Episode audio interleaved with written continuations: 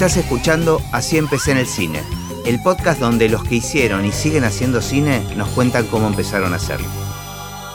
Hoy nos visita Roger Cosa.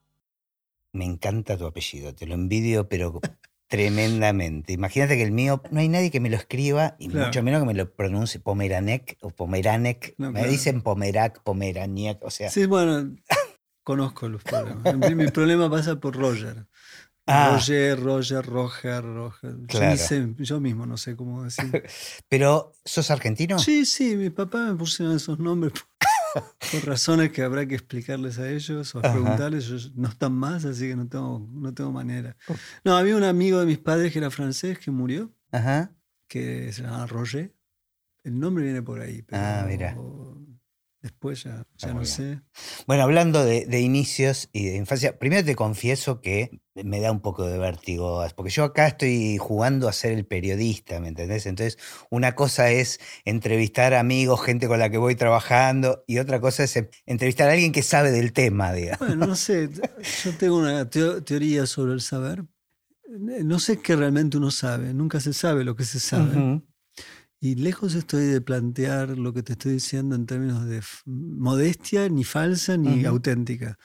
Pero realmente es una sensación que tengo y, y a medida que pasa el tiempo mayor.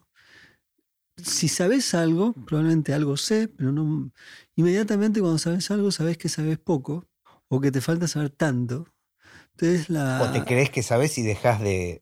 Bueno, eso estar sería, abierto, ¿no? eso sería lo peor que le puede pasar a cualquier sujeto en cualquier situación, no del cine, de Claro. cualquier, Sí, sí, cualquier disciplina, oficio que demanda un saber.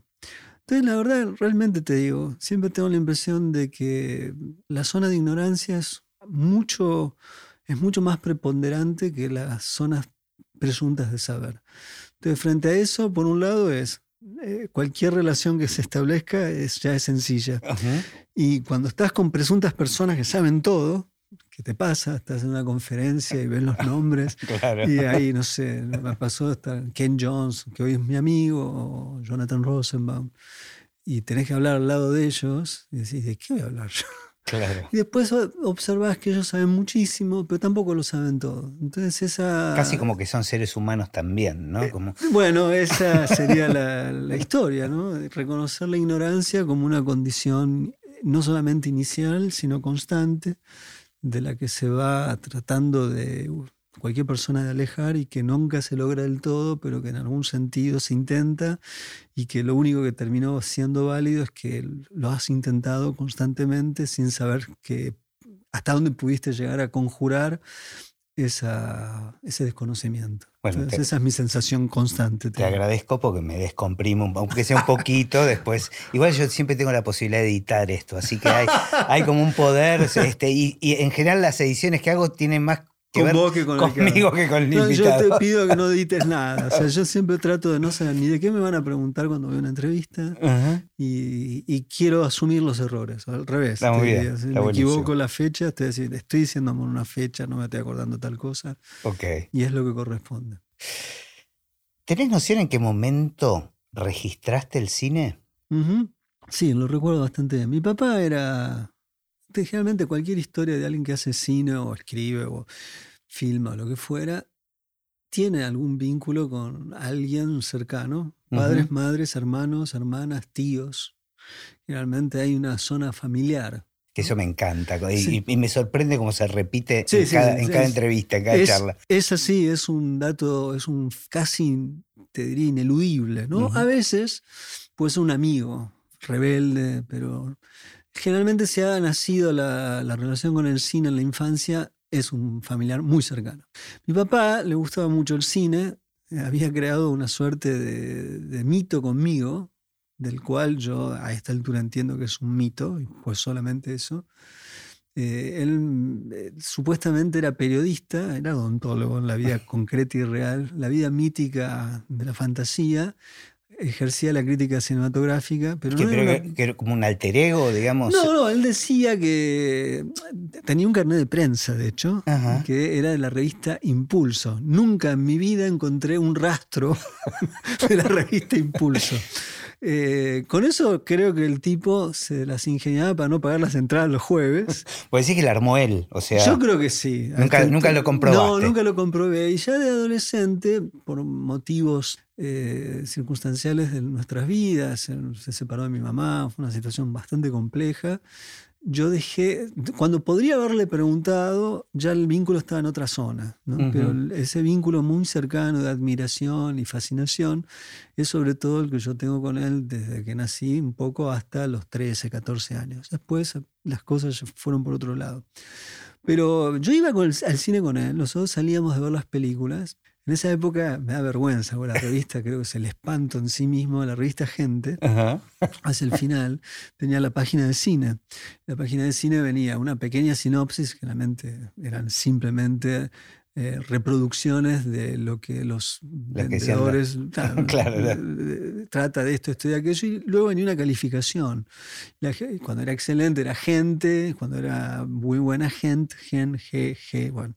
Entonces nosotros salimos a ver las películas y era impulso, impulso, impulso, impulso etc. ¿no? Lógicamente la revista era parte del, del instrumental, del, la gente estaba en el consultorio de mi papá. Por eso la relación con esa ah. revista, el, impulso y el gente. ¿no? no era una revista de lectura hogareña, sino una revista de decoración. Le sigue pasando a la gente, ¿no? Que tiene psicólogos o... Y que van y esperan. Eh, sí, y que tienen, que consumen esas revistas para tener en sus consultorios, para la sí, espera. Es muy rara, esa merecería un documental, porque la exploración de esas revistas que nadie lee, pero que se leen en esa situación y se terminan leyendo. Y, que cuando vas y no están, te angustias. Porque... Puede ser. bueno, hoy, está, hoy el, el chupete cognitivo probablemente son los teléfonos. Sí, es verdad, es verdad, se fue reemplazado. Funcionan de, bueno, estoy solo, no sé qué hacer, miro el teléfono. Pero bueno, fue así que empezó y íbamos mucho al cine. Y eran salidas de los dos solos. Sí, mi mamá no participó. Mi papá, yo tuve una experiencia notable con mi papá y mi mamá en el cine viendo Querel de Fassbinder. A la izquierda mi papá, a la derecha mi mamá, y claro, hay un momento que hay dos escenas de sodomo, hay una escena estrictamente, es una sodomización en cámara, o sea, con, con ralentis, o sea, una, no, era, dudosa, digamos. Yo estaba al lado de mis papás, tenía 14 años, no era eh, me pasó dos veces con mi papá en otra, en otra situación, más chico de hecho, que eh, eso le agradezco a mi padre. Mi papá era bastante libertario en el sentido concreto y real de la palabra, no en la manipulación que ha, obtenido semánticamente ese término. La palabra libertario no tiene nada que ver con el concepto de libertario. Eh, mi papá tenía eso, porque recuerdo que fuimos con él a ver Crushing con Al Pacino, una película bastante fuerte de William Franklin. Y en un momento, si sabes de qué hablo, la película empieza con una escena homosexual, con un asesinato incluido, terrible. Mi papá me dijo, Roger, ¿te parece que nos vayamos? Y yo dije, no, papá, estoy bien. y él tuvo el gesto de decir, con riesgo, ¿no? Tenía 12 años, calculo, ¿no? Si no me equivoco, ese film es del 81, creo de que tomes la decisión me vos. Dejó, claro, me dejó verla, ¿no? eso tenía él. Eh, lo mismo me acuerdo con él, fuimos a ver Chicken Chong, Next Movie, que era una película de porreros. O sea, no te eh, llevaba a ver un cine tradicional, no, no, evidentemente. Eh, hasta ahí, igual Fassbinder fue más una propuesta mía, que yo en ese momento ni siquiera creo haber entendido que era Fassbinder. Yo fui a ver porque el protagonista era el mismo protagonista de Expreso de Medianoche, mm. eh, de Alan Parker. Entonces yo me acordaba de eso y quise ir a verlo al actor. Esa película de Expreso de Medianoche creo que en nuestra generación era, como... Era muy terrible. Aparte son películas que tienen un impacto generacional, pero también hay que recordar que el contexto de recepción de esas películas eran prohibidas, eran películas que transcurrían en lugares exóticos, pero que indirectamente devolvían eh, algo de una realidad siniestra que sucedía cuando nosotros estábamos acá, sin darnos cuenta directamente, creo que también había una apelación a eso. Pero mm, sí, mi papá llevaba esas cosas. Lo de Chicken Chong es un caso también muy raro. O sea, mi papá era un hombre muy, por un lado era muy raro, vos lo veías, una persona como bastante, mm, incluso para mí políticamente era conservador. Bueno, odontólogo ya también. Te Ya dicen también. mucho. Bueno, pero para que el lado oscuro, o en todo caso el lado oscuro no, el lado luminoso que fue oscurecido por el deber ser, para esas generaciones tomar decisiones vocacionales eran eh, Claro, transgredir sí. de una forma imposible. Pero él, fíjate, tenía eh, un costado que yo creo que en su sueño hubiera sido ser un escultor. Eligió Mirá. la versión sublimada comercial que era esculpir los dientes. Su, su métier realmente era hacer puentes en las bocas, que tiene algo que ver con la manualidad y con la- una suerte de estética de la carie. Genial. Este, tenía esa cosa formal, de pronto íbamos a ver Chicken Chong, que era una película que arranca con Martin Chin, eh, que no tiene que fumar, mira donde tiene lo que, lo que tiene, lo que, si le queda porro o no, y lo que le queda es este, un- una, una no le queda nada. Entonces ve una cucaracha, la agarra, la toma, la- le pega un, golpe y se fuma la cucaracha y le pega la cucaracha. Entonces yo veía eso con mi papá, yo tenía 10, 11 años, este, y el tipo tenía esa libertad. Esa, si no me equivoco, la de Chicken Chong en el 78, 79, o sea, tenía 11 I- años. Igual nos perdimos de, de la pregunta que era el, la- Ah. el recuerdo más lejano, digamos. No, bueno, esos son los recuerdos Claro, lejanos. son- Y el primer recuerdo, si bien yo no soy fan bajo ninguna circunstancia, entonces lo que voy a decir es algo que suele congregar enemigos de inmediato. Eh, yo detesto profundamente el principito. Ajá. O sea, me parece un libro mm, difícil en un sentido, porque introduce una forma de ver el mundo que no estoy de acuerdo. Básicamente la idea de lo esencial es invisible a los ojos. Para mí eso es una introducción, una forma de metafísica para niños. Eh, yo, al revés, para mí lo esencial es visible a los Claro. ojos. Y el cine justamente no es el trabajo sobre lo invisible, sino una, una organización de la materia visible. Lo primero que recuerdo es ver El Principito, la versión del 74 de Stanley Donen. Eh, de hecho, hay un momento inolvidable para mí, eso no me lo olvidaba más, que era el momento donde Bob Fosse hace el baile de la serpiente. Yo me acuerdo que eso para mí era, ¿qué es Claro, eso? no? Un tiempo acuerdo. después vi con mi papá el día del estreno All the Jazz de Bob Fosse, que era una especie de autobiografía indirecta. Y no había entendido mucho, después fue una película importante en la preadolescencia, ¿no? También otra generación. Otra ¿no? generación La más, banda otra sonora ni hablar, ¿no? bueno, con George Benson a todo lo que da. Increíble. Pero el primer recuerdo es ese, ¿no? El principito es más, te digo, eran mis padres les daban para cuidar eh, una familia más pudiente, tenía casa con pileta. Para mí tener una casa con pileta era pudientes. Mis Ujú. papás eran de clase media, eran generaciones que habían ido a la universidad y habían podido por primera vez ser dentro de sus familias respectivas profesionales, como se llamaba en aquel entonces. Llegaron a tener su vivienda, pero no Claro, pero la, la peleaban, claro. Entonces íbamos a la casa con pileta a cuidarla. Éramos cuidadores finos, digamos, de, de- de familiares ricos que iban a veranear a no sé dónde, probablemente a Punta del Este, sospecho. Y en la esquina, esto era en Olivos, creo que ahora el cine lo reabrieron, no me puedo acordar el nombre, pero en la esquina dan las películas. Y yo iba con él Ah, a ver las genial. películas y recuerdo esa. Recuerdo particularmente la. Digo, la- pero más allá del análisis que hiciste, supongo, de grande este, de- del Principito, la Mm. sensación eh, había Aún sido. hoy me gusta la película, no Claro. el libro. Dos o tres momentos. Me gusta mucho lo que sucede eh, entre Richard Pryor y el, digamos, el personaje con- cuando hace de. Cuando aparece el zorro, ¿no? Ese es un momento que a mí me, sigue gustando, ¿no? La idea de domesticar, Claro. que es rara, ¿no? Es una idea extraña la idea de domesticar en función de que la, la amistad se erige en torno a una situación mutua de domesticación. Es una idea que habría que revisarla. Pero esa escena me parece una dulzura y una ternura extraordinaria. Lo que no me gusta es el concepto general metafísico que organiza eh, el, el libro. Eh, me gusta la idea del- de la aventura que tiene el libro, del avión, del- Claro. de aquel que, que cae y se tiene que sobrevivir. Bueno, todo eso es muy lindo. Pero no me gusta esencialmente porque, ah, ¿qué, qué queda del principio? Cada vez que hablan del principio, lo esencial es a los Claro, sí, sí, Entonces, sí, sí. Esa forma es del lugar donde yo tengo la, la- la- la tendencia al ataque Ok. a ese libro. Y mm, bueno, entonces tuviste casi una formación cinéfila, digamos, Ah, particular, ¿no? Restricta, porque es, una restricción, como la mayor parte de nuestra vida. Ujú. eh, y la mayor parte. Hoy vengo a dar clases, ¿no? Daba clases en la mañana, una situación rarísima. Doy clases en una universidad chilena, que las clases son en inglés. ya para mí ya es raro que estamos en una universidad latinoamericana hablando en inglés, donde tengo que hablar sobre cine contemporáneo y eh, hacerlo en el idioma en el cual tiene como correlato que en parte cuando la gente piensa en el cine, incluyendo los estudiantes, incluyendo los críticos. El cine es cine estadounidense y el resto es una, apéndice. Claro.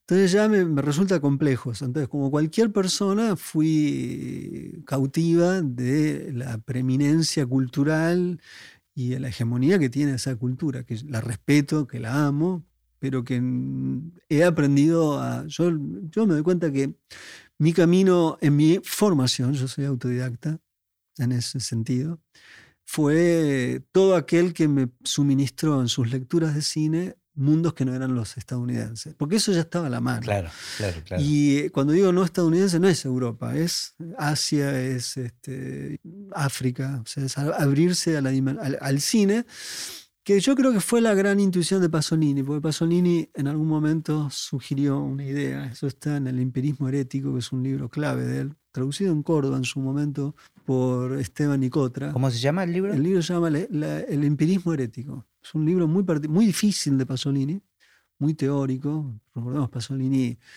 tenía una formación, así como tenía una cosa visceral en sus sobre todo en las primeras películas se ve eso, uno ve Mamá Roma o Acatone, y son películas que tienen, eh, son películas que las puede ver muchas personas sin ningún tipo de background.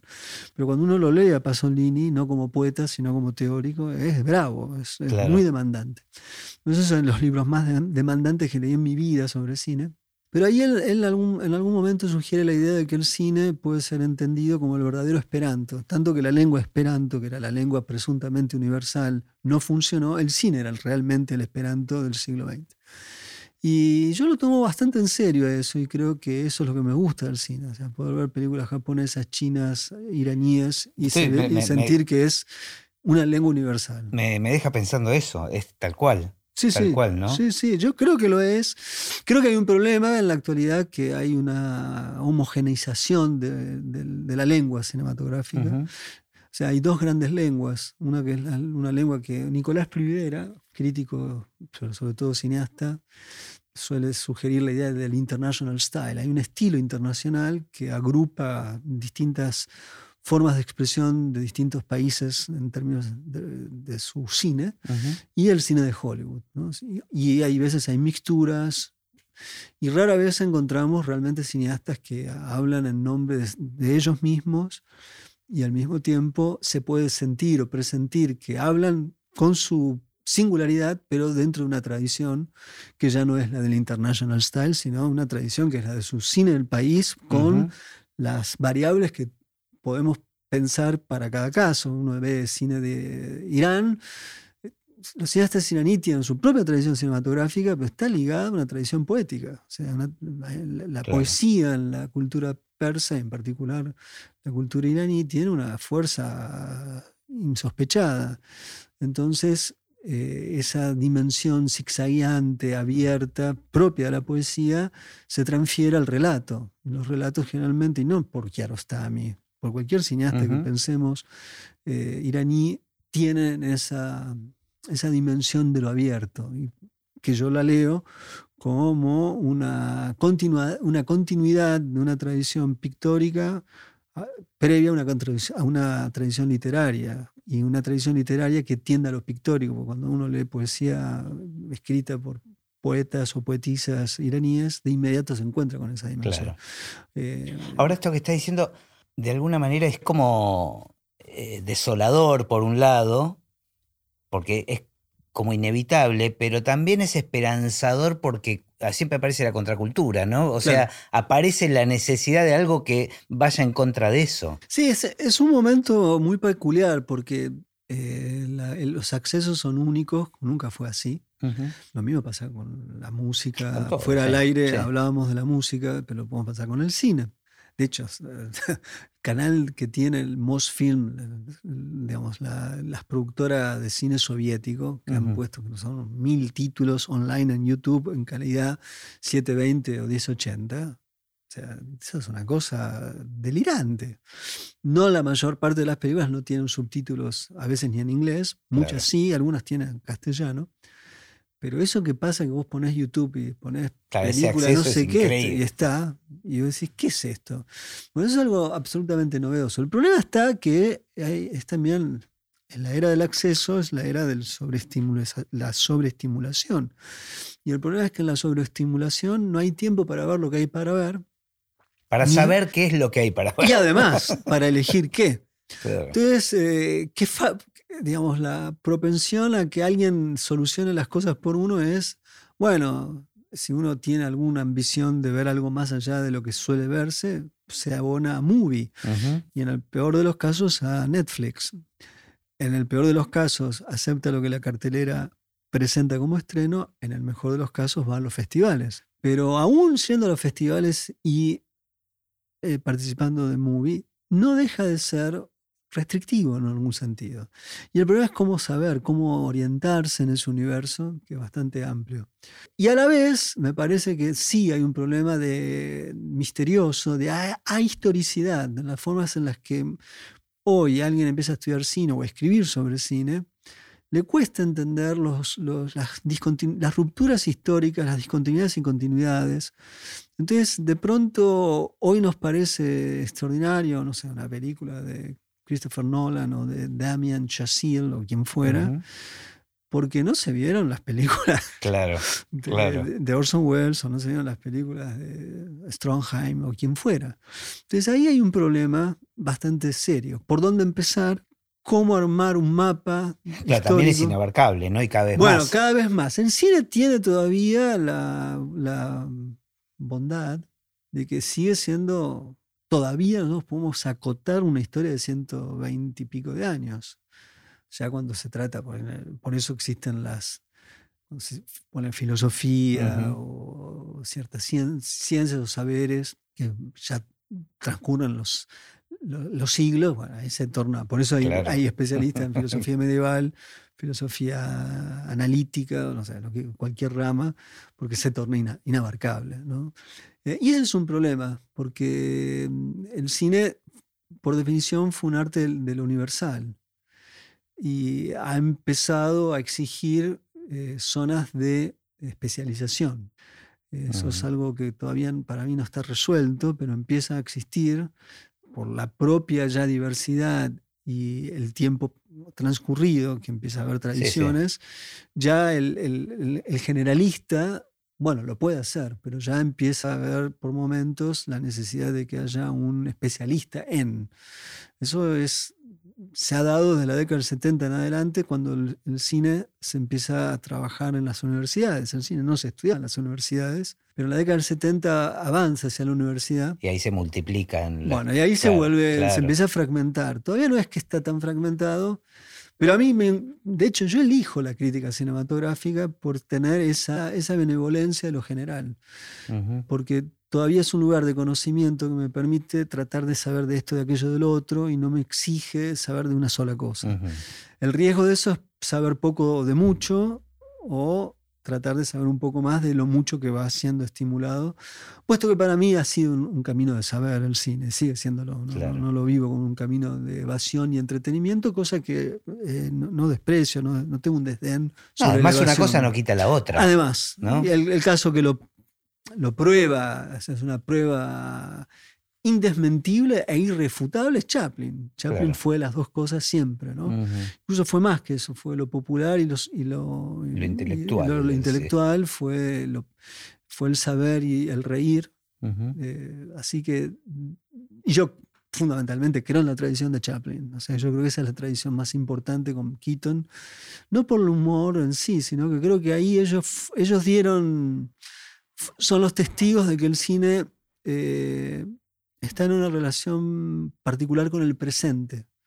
Keaton y, y Chaplin fueron cineastas detrás y frente a cámara que trataban o mostraban cuán difícil era adaptarse a un mundo que había cambiado Que está cambiando, sustancialmente. claro. que- O sea, ellos son los cineastas que hacen el- la, la introducción y la traducción simbólica, popular, de los efectos que tenían, de alguna forma, la- los efectos de la segunda revolución industrial.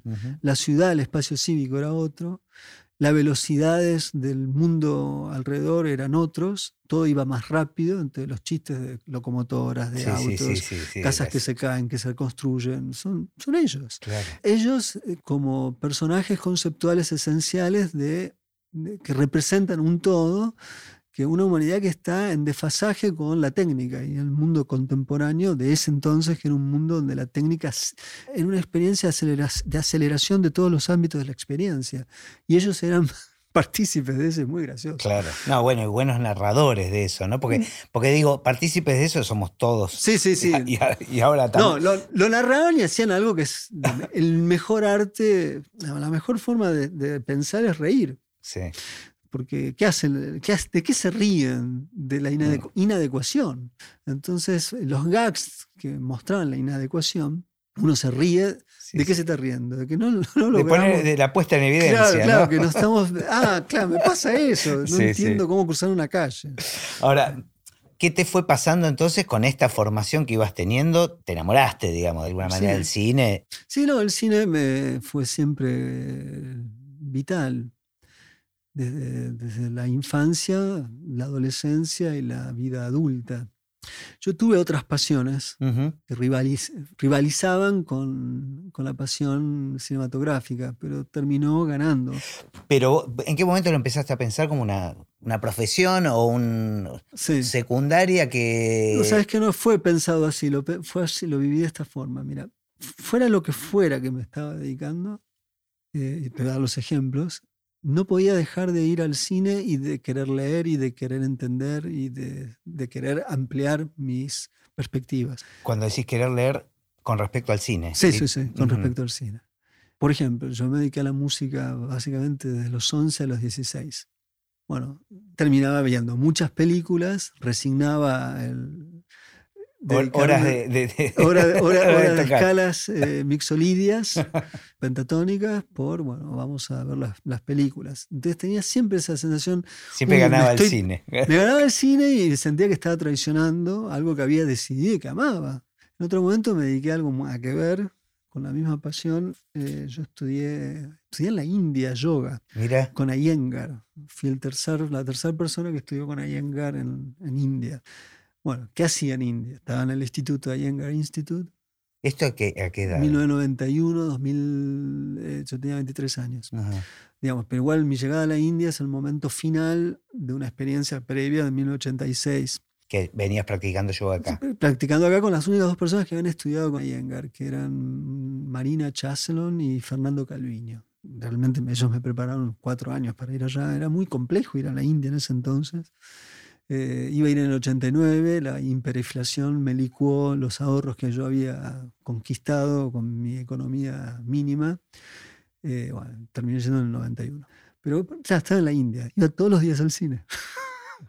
¿En la India? En la India. Además, es otra experiencia. No, esa es una experiencia de, otro, de otra galaxia. Yo estuve, allá y es, la relación de la gente con la pantalla. Es, es un delirio, porque viven una interacción eh, yo me acuerdo, iba a ver las, obviamente iba a ver las, las películas de Bollywood, que no entendía un pito porque estaban sin traducción.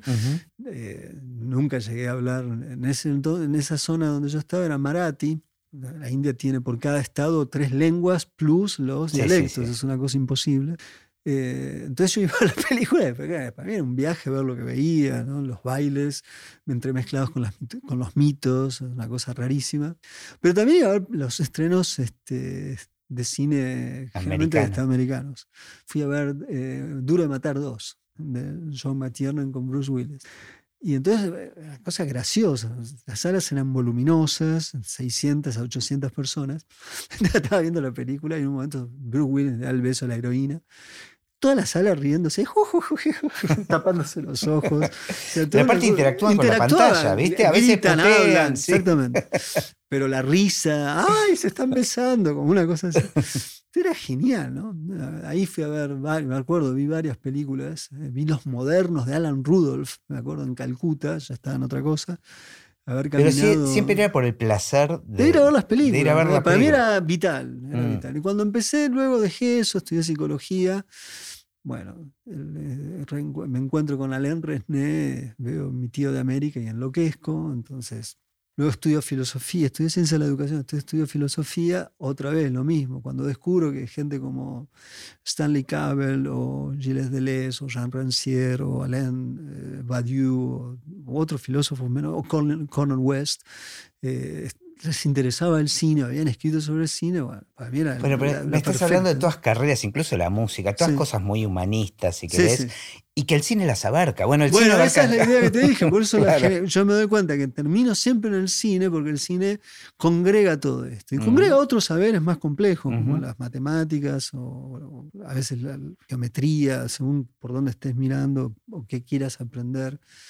Pero terminé en un momento, me rendí. Yo ya estaba terminando prácticamente la carrera de filosofía, pero me acuerdo que llegaba, en aquel entonces leía El Amante Cine, entonces llegaba El Amante Cine eh, y yo tenía un parcial y leía El Amante Cine. La leía de un modo obsesivo y loco, ¿no? Yo la esperaba, no, la, no estaba suscripto, no me gustaba la suscripción porque me gustaba la espera de que llegara al kiosco. Yo estaba en Córdoba en ese entonces viviendo, llegaba a la falda tardíamente a un kiosco.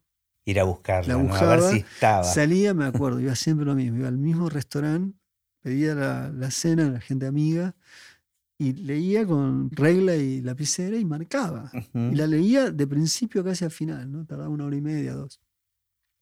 Entonces, eh, eh, después lo hice con. Yo leí muchísimo una revista americana llamada Phil Comment. Eh, te diría que eso fue una formación para mí. Y luego, en una época que yo no tenía internet en mi casa, tenía un arreglo muy ridículo con una telefónica, donde me cobraban el papel y podía imprimir. Entonces iba a horas y todos los viernes eh, iba, sobre todo los viernes, y reunían los críticos que yo leía sistemáticamente, que eran Jonathan Rosenbaum, Ken Jones, Adrian Martin, David Walsh, eh, generalmente críticos. Yo no, no, domino el francés, apenas puedo leer con mucha dificultad. Todo lo que leí desde críticos franceses, algunos son los que más admiro, André Bazin o, o Serge Danet, los he leído o en inglés o en español. Entonces, eh, bueno, iba acumulando las impresiones y cada dos meses se encarpetaba. Una vez, una vez vino Jonathan Rosenbaum. Todo esto sin que sea una cosa profesional. No, era, era como... no, yo empezaba a, intuir que iba por ahí mientras que hacía otras cosas. Luego fíjate que fue, esto fue muy hermoso. Yo creo que para Jonathan tiene que haber sido una de las experiencias más hermosas de su vida. ¿eh? Porque, bueno, yo me lo leía Jonathan sistemáticamente. Luego alguien me lo presentó, luego lo terminé invitando a la Argentina, luego lo invité cuando trabajé en la Universidad Autónoma de México eh, como programador del Festival de Cine, lo llevé dos veces. Fue, hoy es mi amigo, un mentor amigo, sale mayor, está por cumplir 80 años, eh, y en ese sentido no puedo verlo como un amigo estrictamente, ¿no? tiene algo de amistad y no. Yo vivía en ese entonces en la cumbre, y fue a la cumbre unos días y lo, invité a mi casa, le había pagado un hotel para que estuviera. Yo había organizado en el 2010 la Semana de la Crítica en la ciudad de Córdoba, fue una sola vez. Y, Jonathan fue a mi casa y yo, bueno, entró al living y yo tenía la parte donde estaban, dentro de las bibliotecas, donde estaban las impresiones de sus textos, que básicamente era desde 1996, 97, todo impreso encuadernado hasta el 2010. Más allá de que tenía sus libros. que ni él debía tener eso. No, no, claro, cuando él los vio, me acuerdo la emoción. Qué hermoso. No lo podía creer. Y además que cuando se las muestro, subrayado. Entonces, esa fue mi formación. Ahora, cuando hacías esto, ¿lo compartías con alguien? ¿Encontrabas pares con quien...? No, no mucho. Siempre he estado un poco solo en eso, incluso hoy. Eh, yo no participé de la, de la vida si bien tengo mis amigos críticos de, Buenos Aires o, de Córdoba o gente que yo terminé formando, pero siempre me sentí un poco solo. Mi forma de conjurar la soledad, yo lo que hice fue cineclubismo. Durante muchos años, en todo el Valle de Punilla, más de una década, hice cineclub, hacía La Cumbre, La Falda, Jardino, San Marcos Sierra, Capilla del Monte, eh, Valle Hermoso, iban cambiando. ¿Y los organizabas vos? Solo, sí, sí. Tenía una mujer que era mi ex suegra.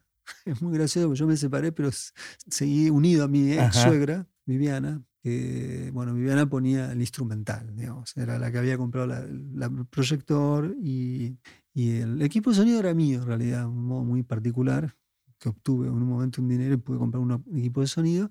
Pero llegábamos, llegamos a ser, eh, digo en plural porque me ayudaban en los momentos que estuve con distintas mujeres de compañeras, eh, me ayudaban a hacer los subtítulos, en algunas ocasiones. O sea, le ponías mucha garra. Ya ahí estabas ejerciendo una profesión. No, estaba ejerciendo, me estaba el cineclubismo es una forma de compartir lo que vos me preguntaste, ¿no? un saber, una pasión y un aprendizaje. Lo que hace uno es lo que descubre, lo socializa de inmediato.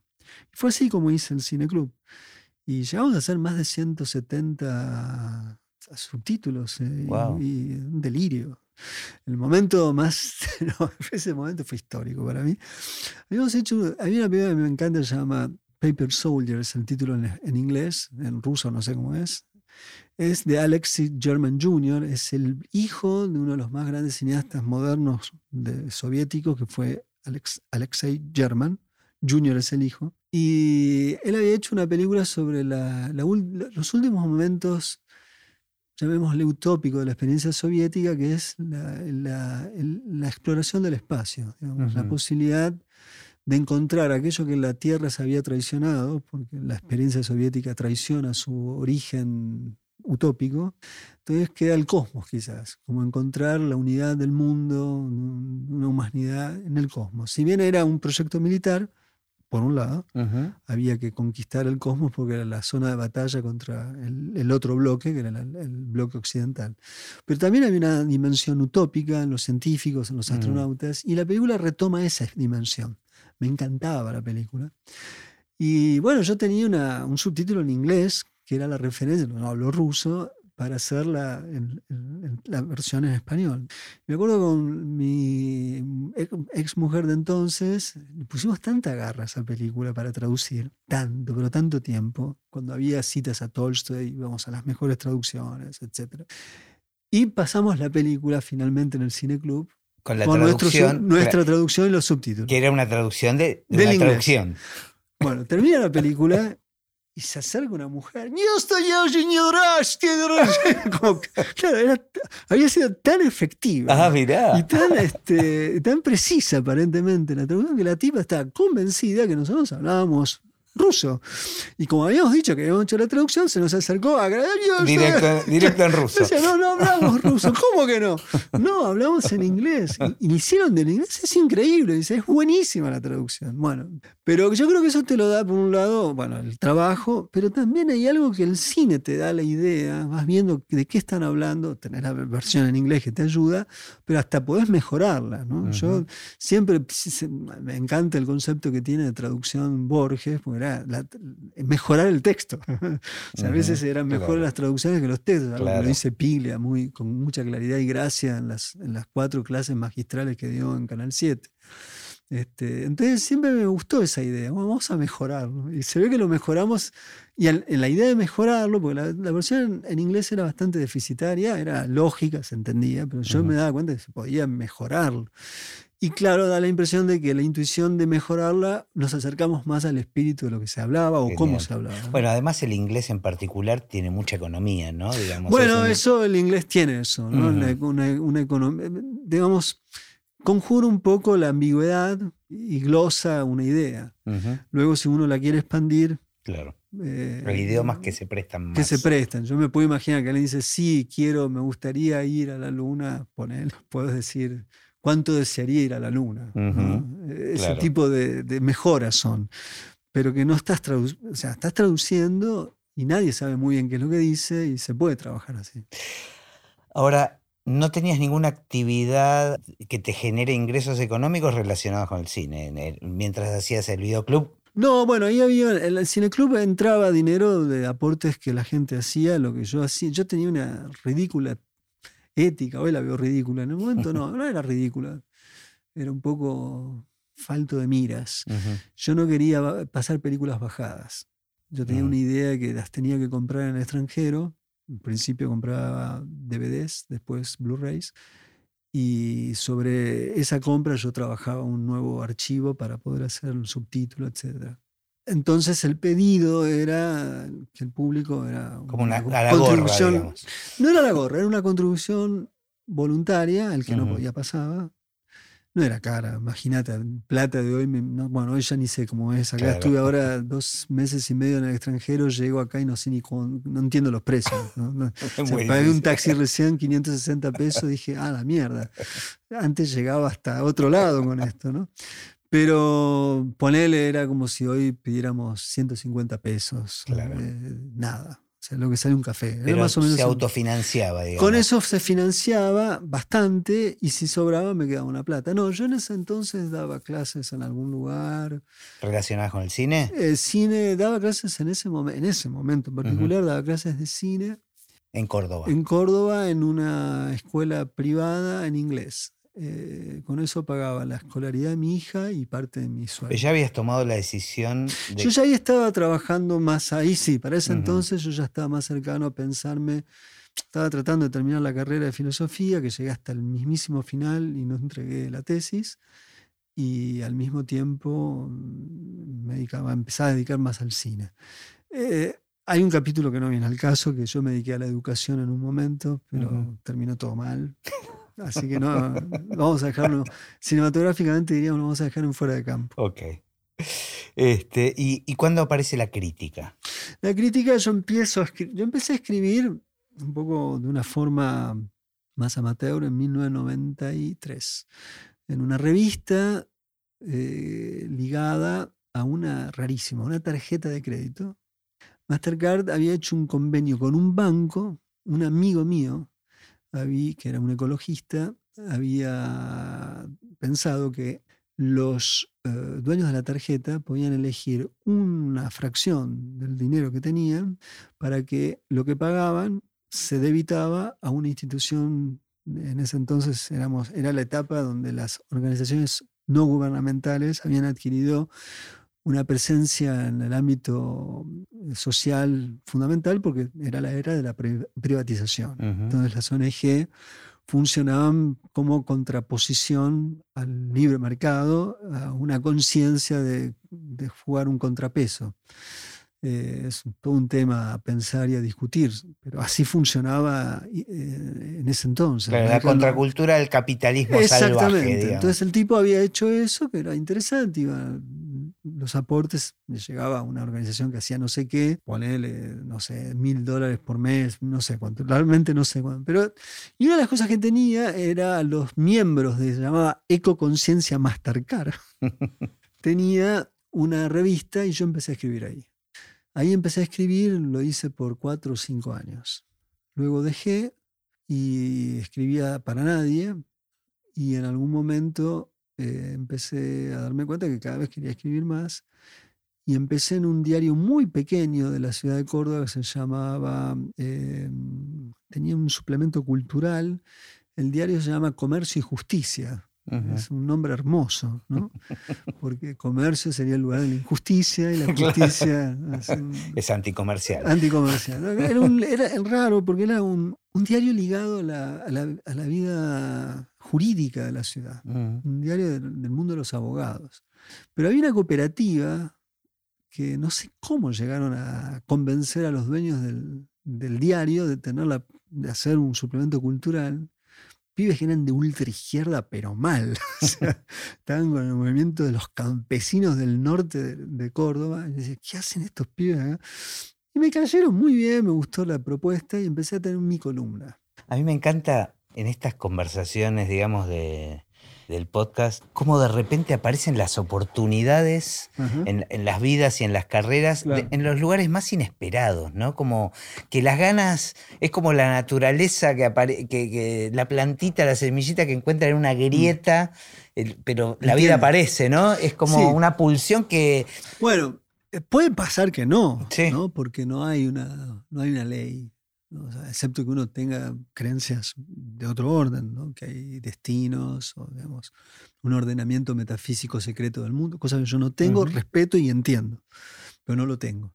Lo que sí me parece es que si uno insiste en algo, insiste, insiste, insiste, en algún momento puede llegar a haber una oportunidad y ahí hay que tomarla y estar a la altura de esa oportunidad, porque las oportunidades no están siempre y ahí es donde se juega realmente qué compromiso tiene uno consigo mismo.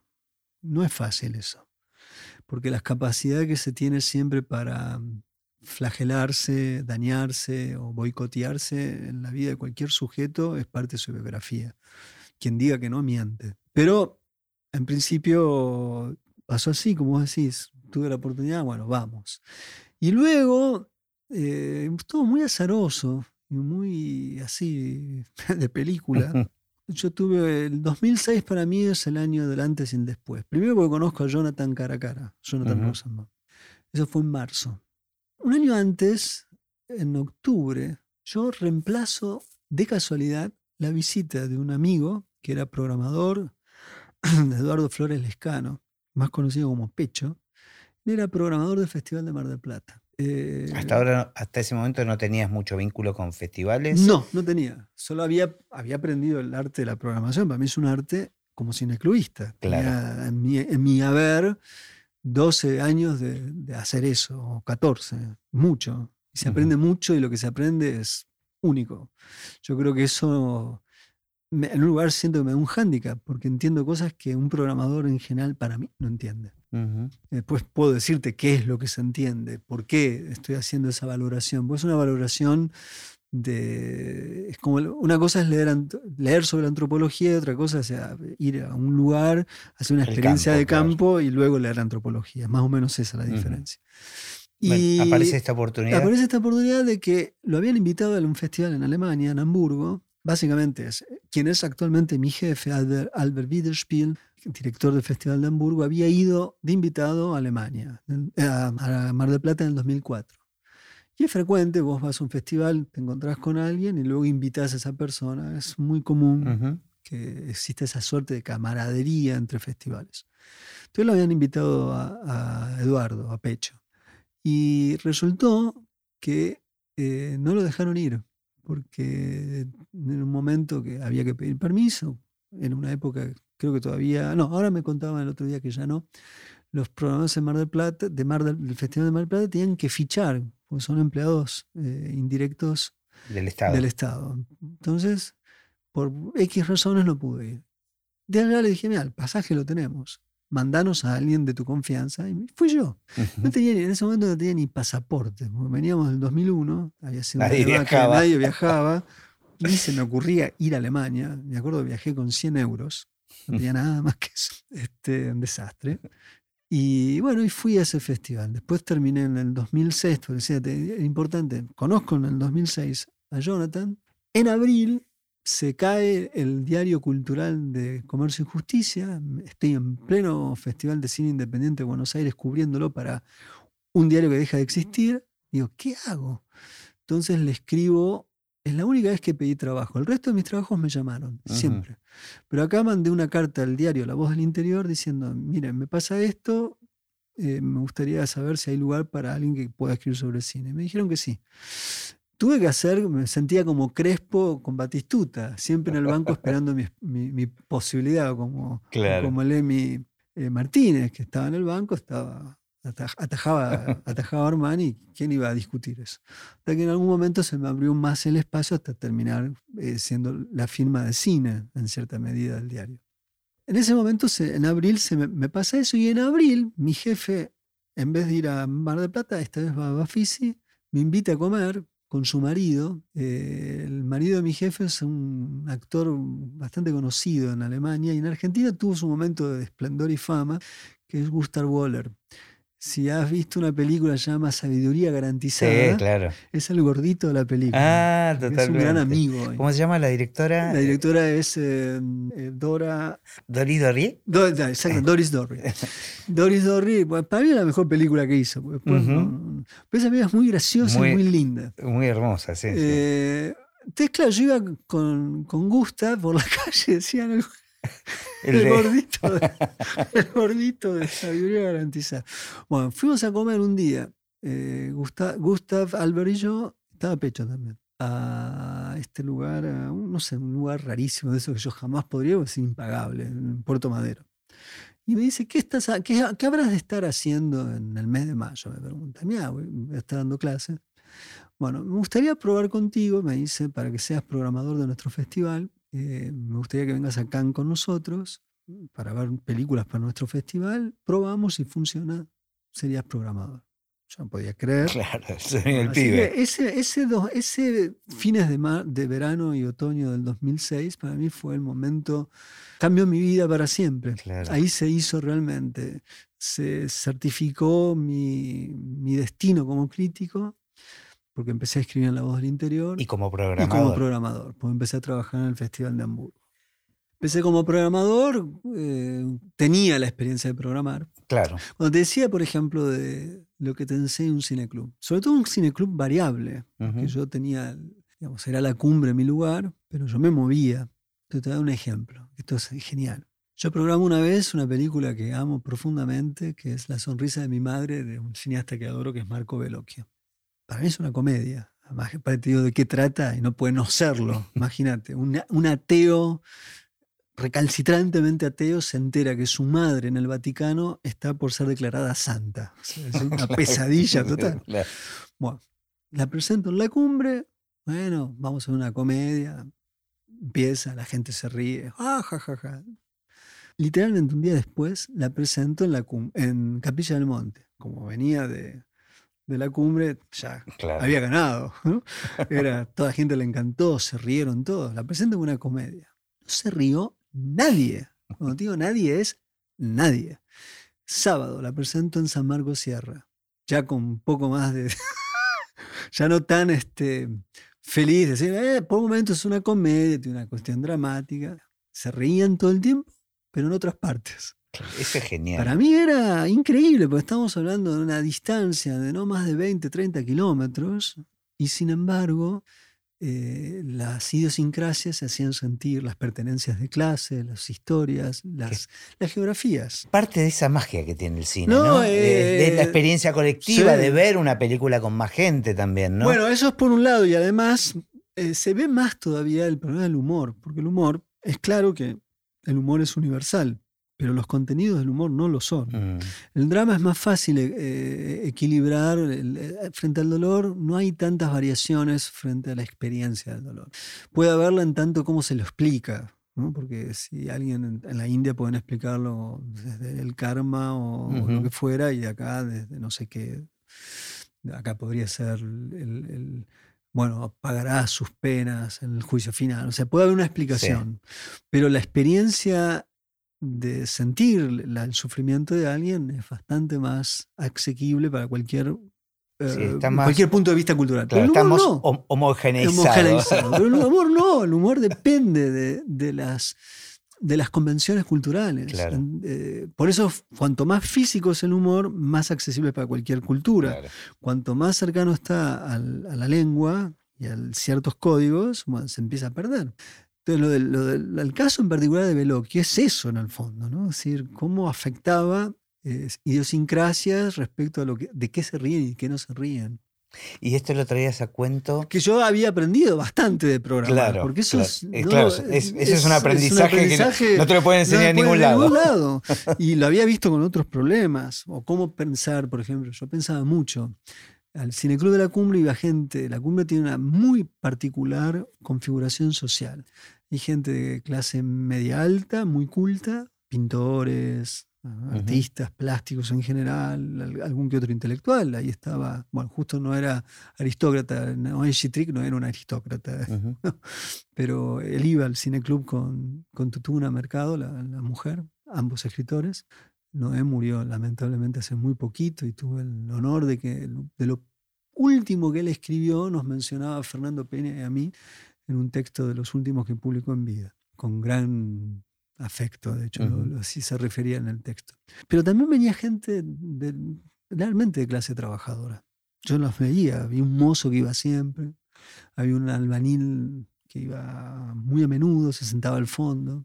Entonces yo tenía que pensar, yo pensaba la programación, a ver, siempre tenía un concepto, cómo no ofender ni al rico ni al pobre, ni a clase media ni clase alta, cómo exigirle a este esto y a aquel lo otro. Y no dejar afuera. Y no dejar afuera, ¿no? O sea, es una de las variables, había otras variables, pero esa era una.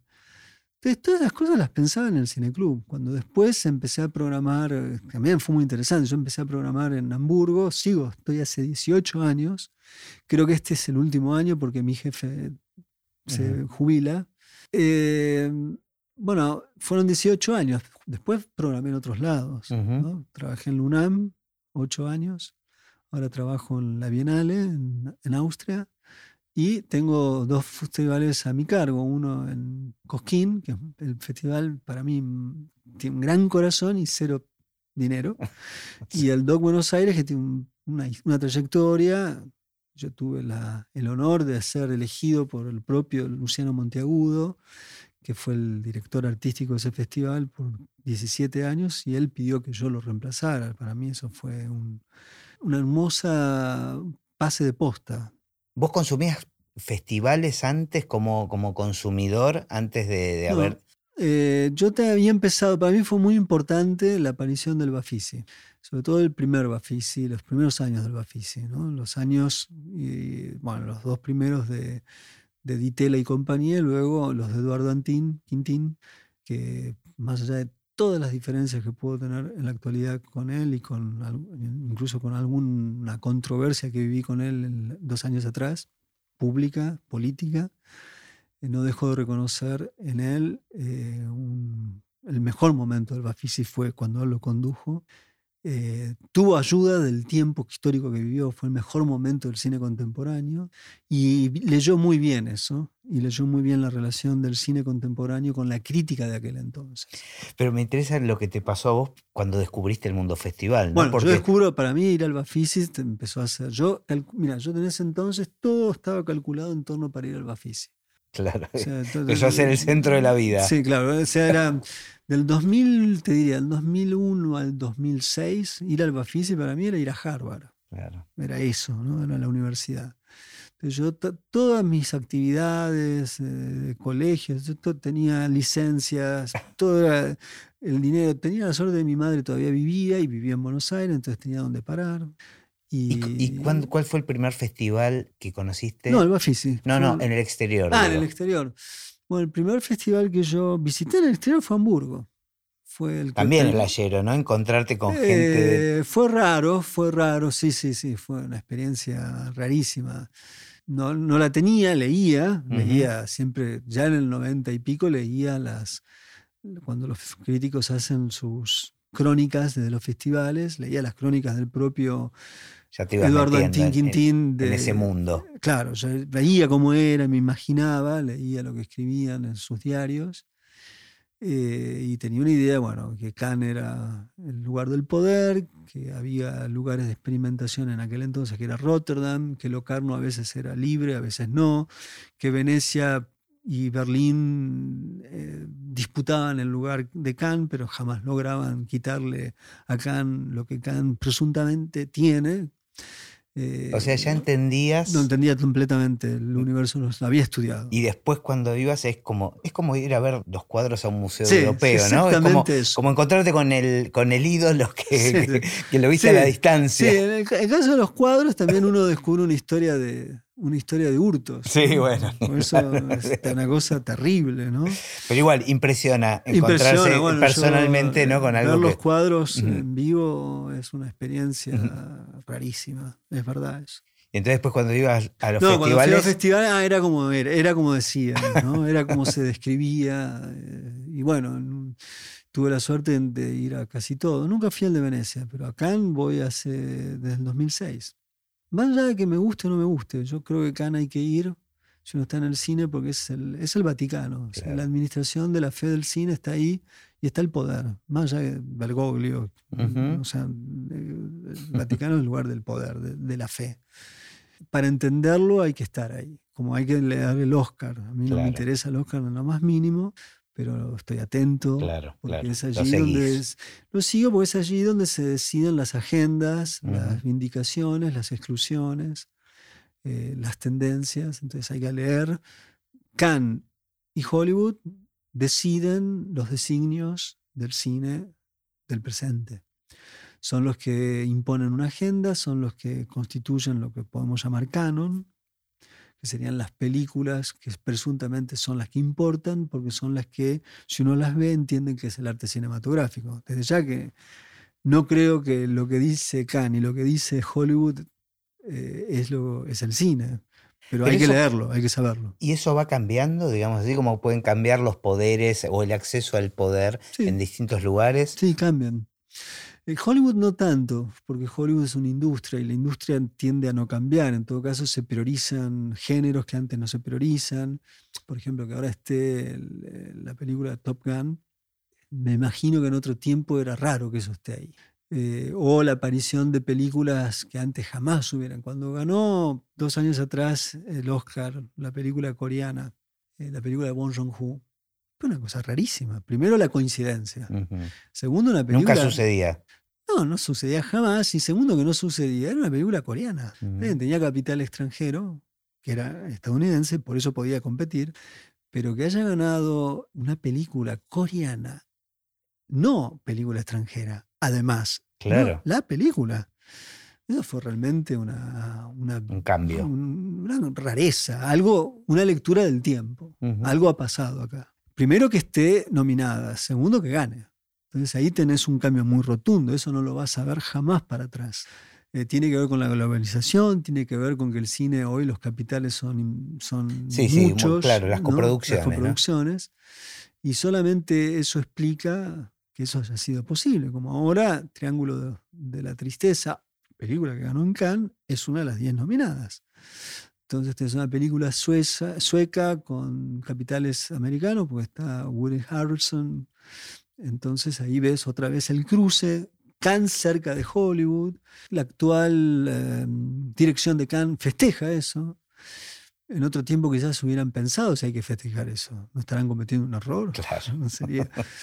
Bueno, esas cosas pasan, ¿no? Eh, o sea, siempre hay cambios. Está bueno y me deja picando para la última pregunta, que es, es la última, pero puede durar todo lo que quieras, Ok, seis horas. que tiene que ver con el futuro del cine. Bueno, el futuro del cine, no podemos hacer futurología, no quiero, no quiero ni, ni por asomo trabajar de Nostradamus. Pero sí podemos leer el presente con sus caminos en evolución que indicarían un posible futuro. Eso sí podemos hacer. Y lo podemos hacer porque podemos ver cómo elementos precedentes han delineado un camino que hoy lo podemos corroborar. Cuando en el 2000, sobre todo en el 2001, aparecen Harry Potter, El Señor de los Anillos, por un lado, es decir, una nueva dimensión del cine industrial que se abastece de las posibilidades digitales y de un tipo de producción que habrá de ser de ahí en más. Eh, Las imágenes dejan de ser analógicas y habrán de ser digitales, lo que posibilita, entre otras cosas, una especie de liberación o emancipación de la realidad.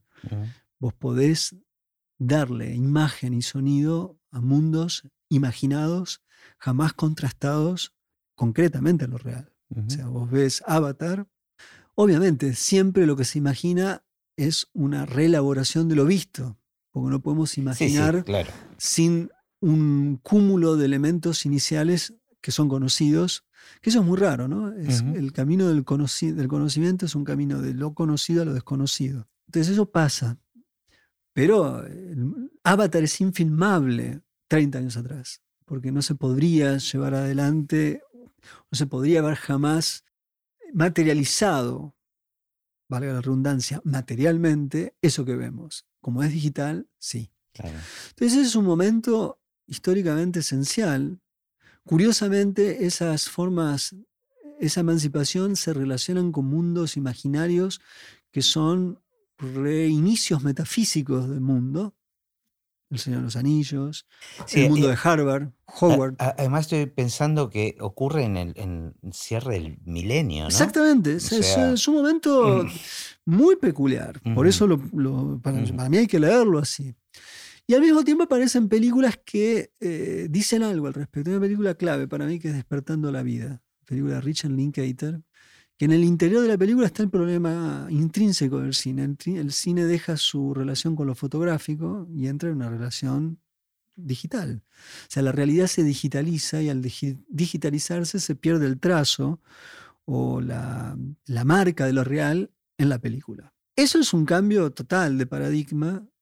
Entre otros, la imagen vuelve, eh, adquiere una dimensión sospechosa, porque hoy lo que ves pasó.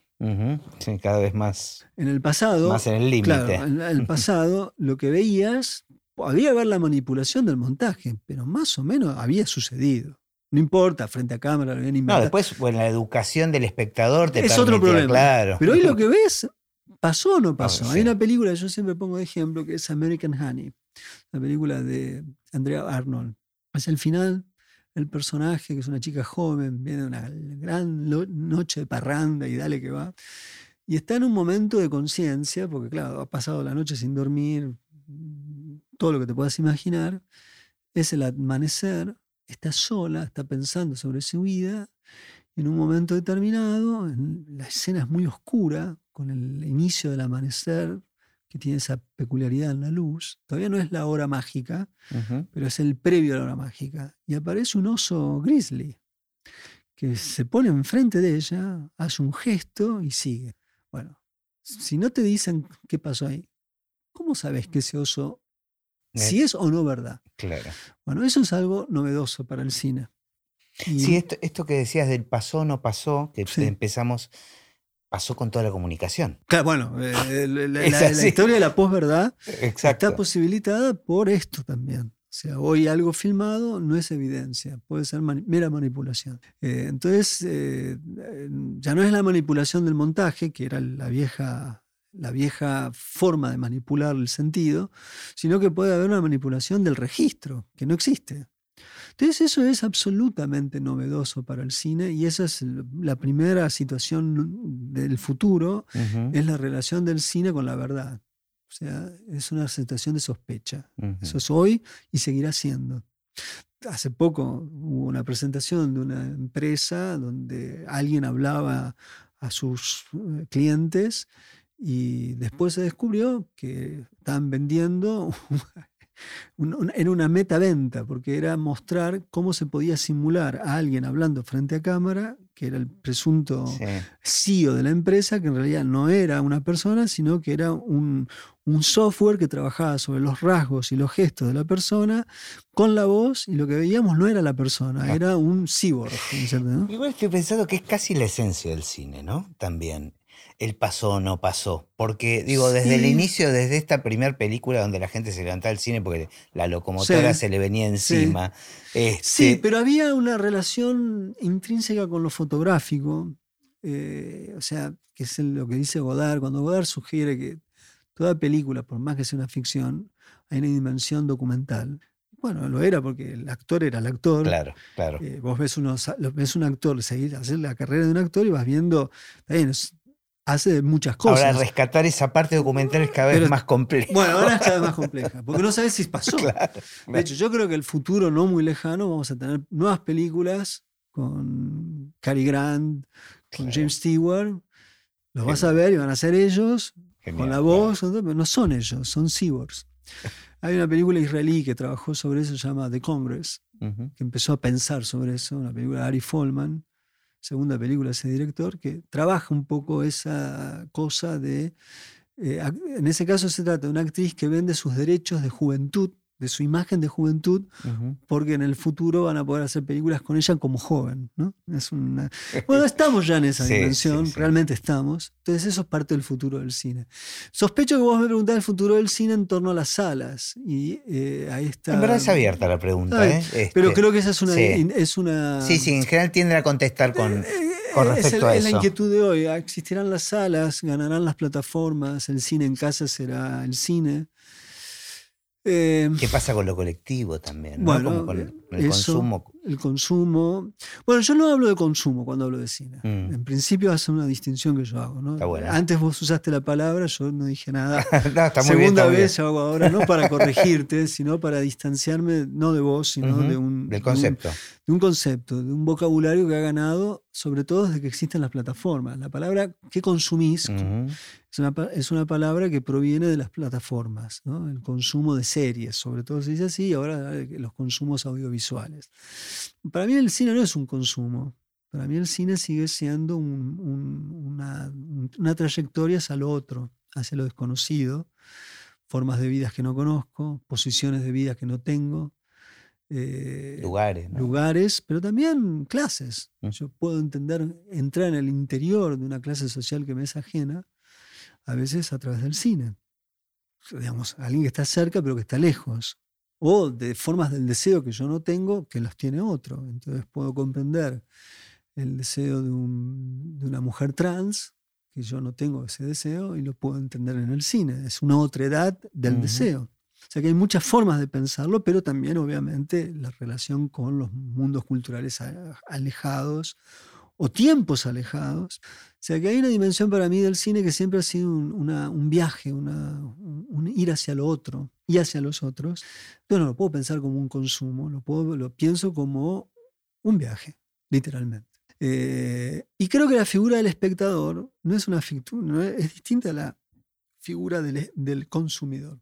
Porque además el consumidor elige lo que consume, come hasta acá, dejo, pongo pausa, es dueño de su, de su voracidad, si es que es voraz.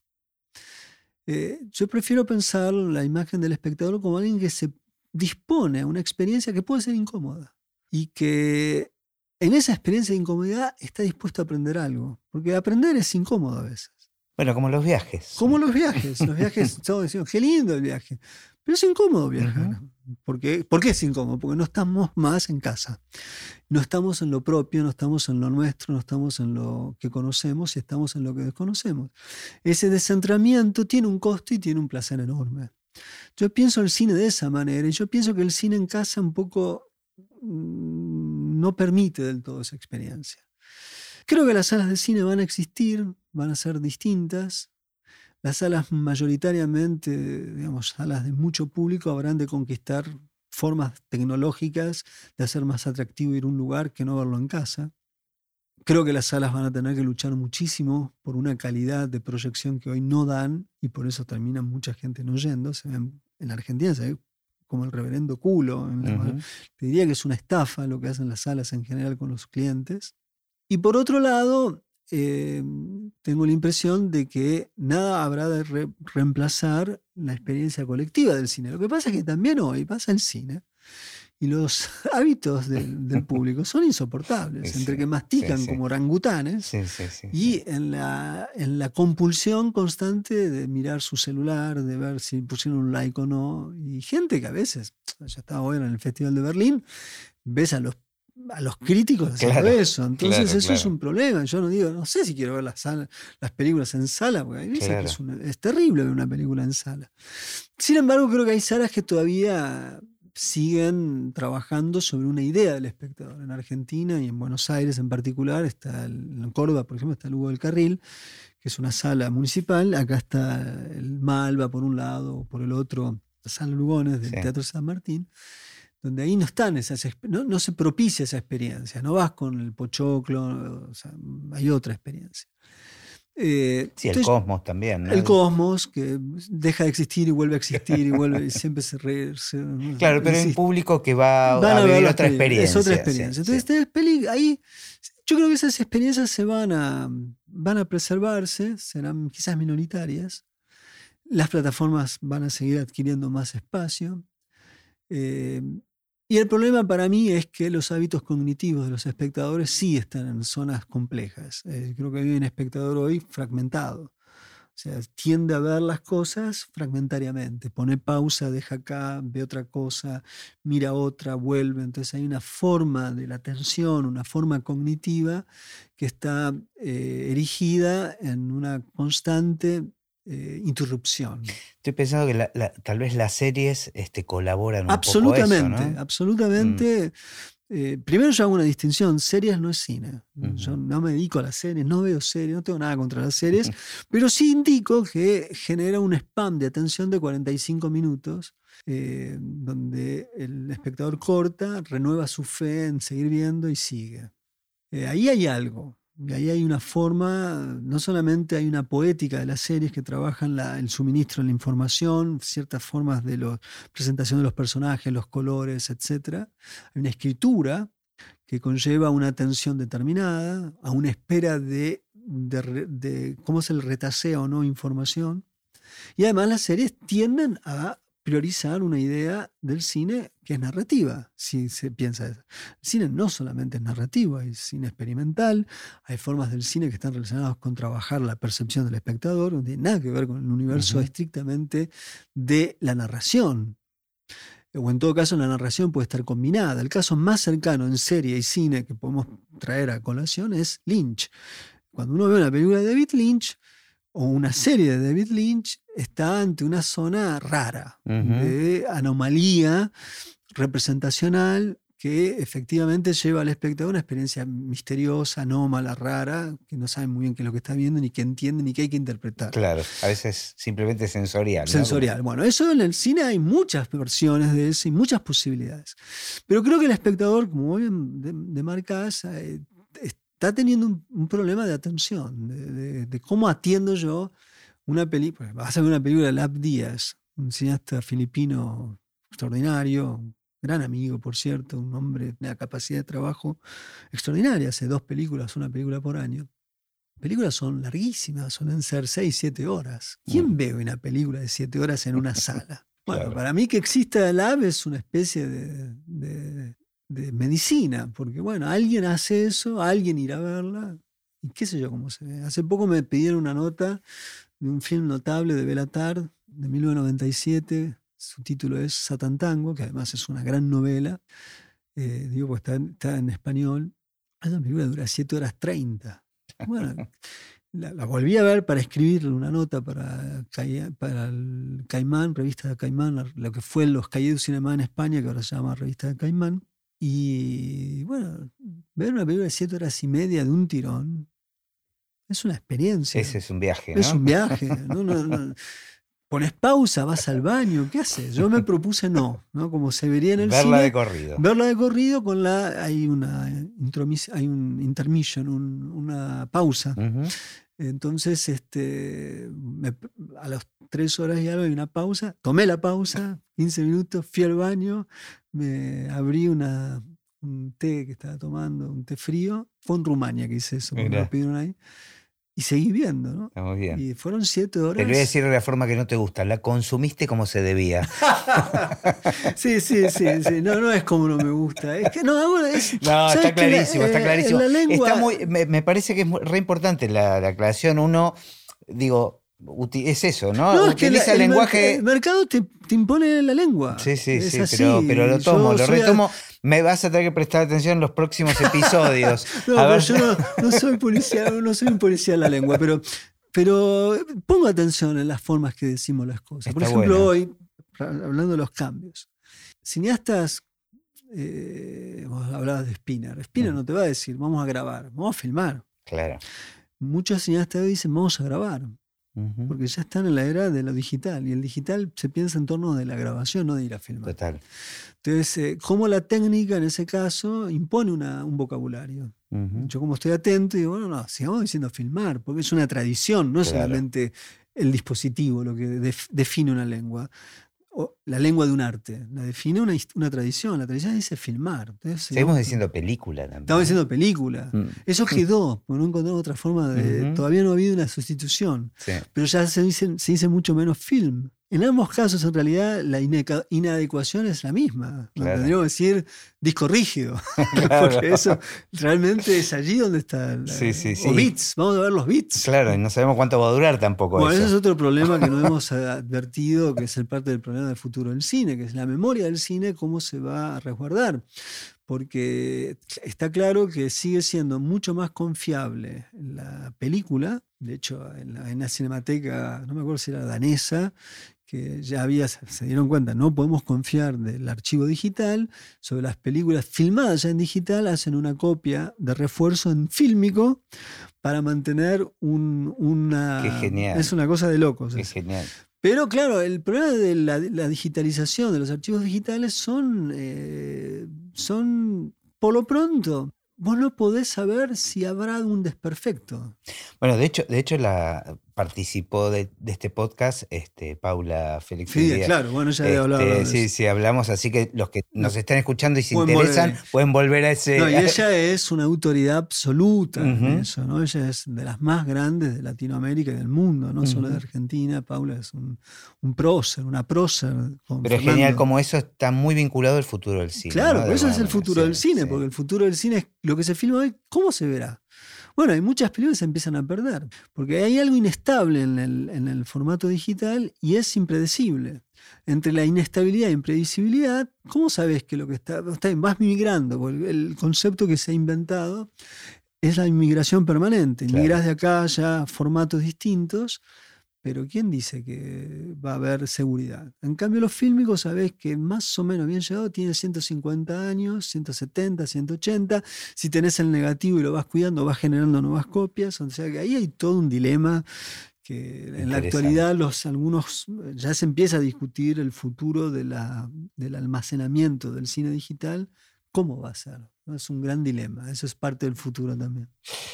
Bueno, genial, muchas gracias, me, gracias encantó a vos. conversar ha sido un placer que me des un espacio para hablar.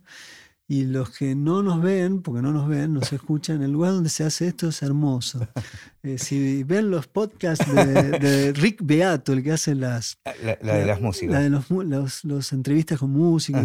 Es muy parecido. Ah, mira. yo, yo siempre quise mantener el, el misterio del podcast Estoy de acuerdo. Que sea solo audio. Es como la magia de la radio. Estoy absolutamente de acuerdo. Y eso es un problema para el cine, porque el cine es es, disculpa, es sonido de imagen. Claro. Y esta es la preeminencia que sigue existiendo visual que ha incluso cooptado la radio, que ahora hay que ver la radio. Eh, yo hay que respetar no ver la radio para mantener el, lugar del sonido que para el cine es el gran misterio y que solamente creo yo lo abordó a fondo el gran Robert Bresson. Bueno, muchas gracias. Gracias a vos.